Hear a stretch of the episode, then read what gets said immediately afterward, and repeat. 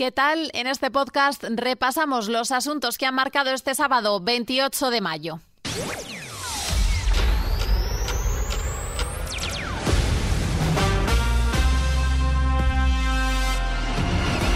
Los Reyes presiden un multitudinario desfile por el Día de las Fuerzas Armadas. La celebración del Día de las Fuerzas Armadas en Huesca ha convertido a la ciudad este sábado durante unas horas en una fiesta en la que se han mezclado los vítores y aplausos a los Reyes de España y a las distintas unidades militares que han tomado parte en el desfile. Antes de la llegada de Felipe VI y de la reina Leticia, se han situado junto a la tribuna real la ministra de Defensa Margarita Robles y los jefes del Estado Mayor, a los que se han incorporado con posterioridad los ministros de Interior y de Educación. En el marco de este día ha hablado Margarita Robles y es que España enviará más refuerzos a Letonia. La ministra de Defensa ha confirmado este sábado el envío de una batería de misiles de defensa antiaéreos a Letonia en el marco de la misión de la OTAN y ha subrayado la máxima disponibilidad de España para reforzar las labores de disuasión y prevención de la violencia. El compromiso con la OTAN es total, porque el compromiso con OTAN es un compromiso sobre todo de paz, de trabajar por la paz y por la libertad y la seguridad.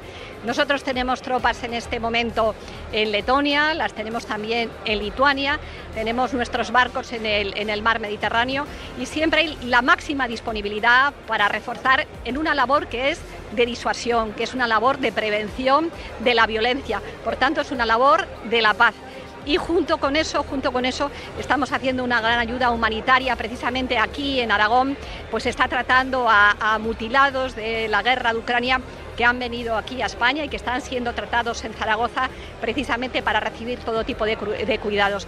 Yo creo que nuestras Fuerzas Armadas, como decía antes, están comprometidas, están comprometidas con la paz y sobre todo tienen un compromiso, eh, lo tienen con la OTAN, lo tienen con la Unión Europea, lo tienen con Naciones Unidas.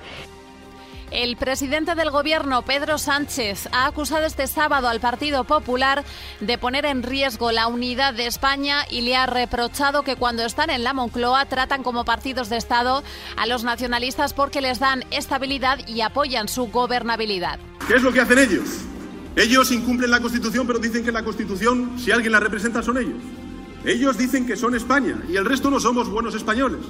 Y ellos dicen que con nosotros peligra la unidad de España y son precisamente ellos y sus políticas los que ponen en riesgo la unidad de España.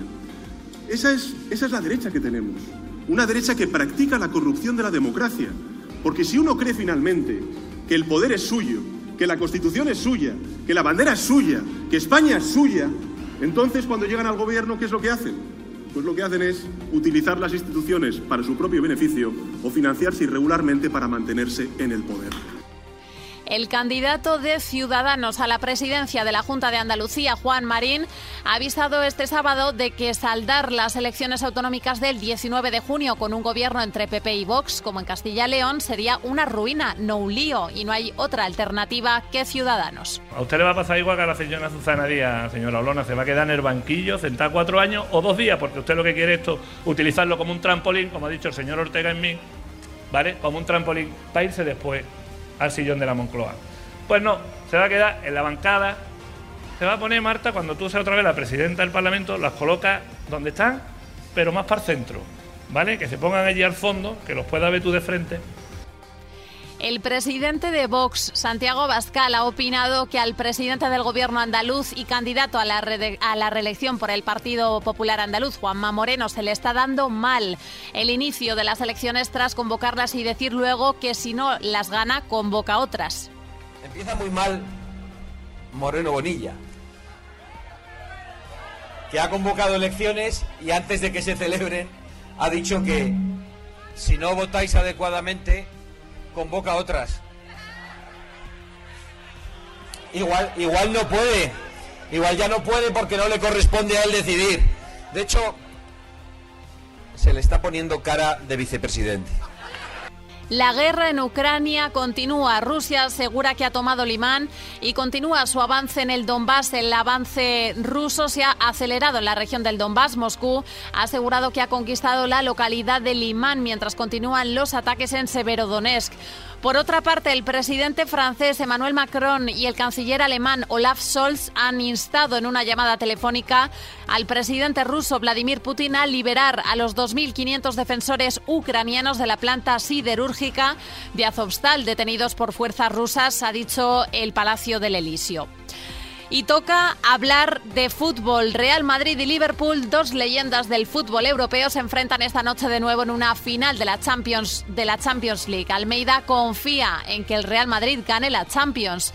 El alcalde de Madrid, José Luis Martínez Almeida, ha reconocido este sábado que confía en que el Real Madrid gane la final de la Champions esta noche contra el Liverpool, ya que si no llega a la final el Atlético de Madrid, que llegue otro gran equipo de la capital.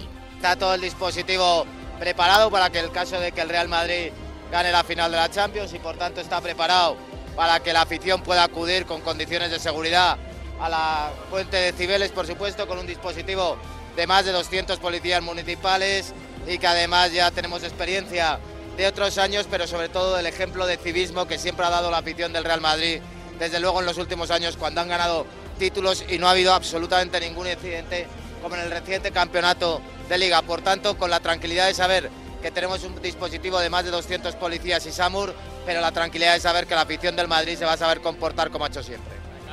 Y terminamos con música. Adele es una de las mujeres más poderosas e influyentes en todo el mundo.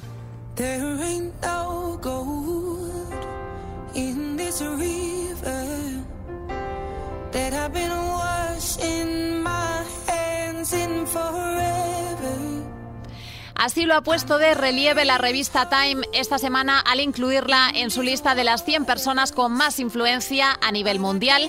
La artista no solo influye en su vertiente musical, sino que es un ejemplo de mujer empoderada desde sus primeras canciones de desamor hasta su último disco donde vemos una Adele muy cambiada y feliz en sus apariciones. Con esta preciosa canción lo dejamos aquí. Recuerda que la información continúa cada hora en punto en los boletines de XFM. Buenas noches.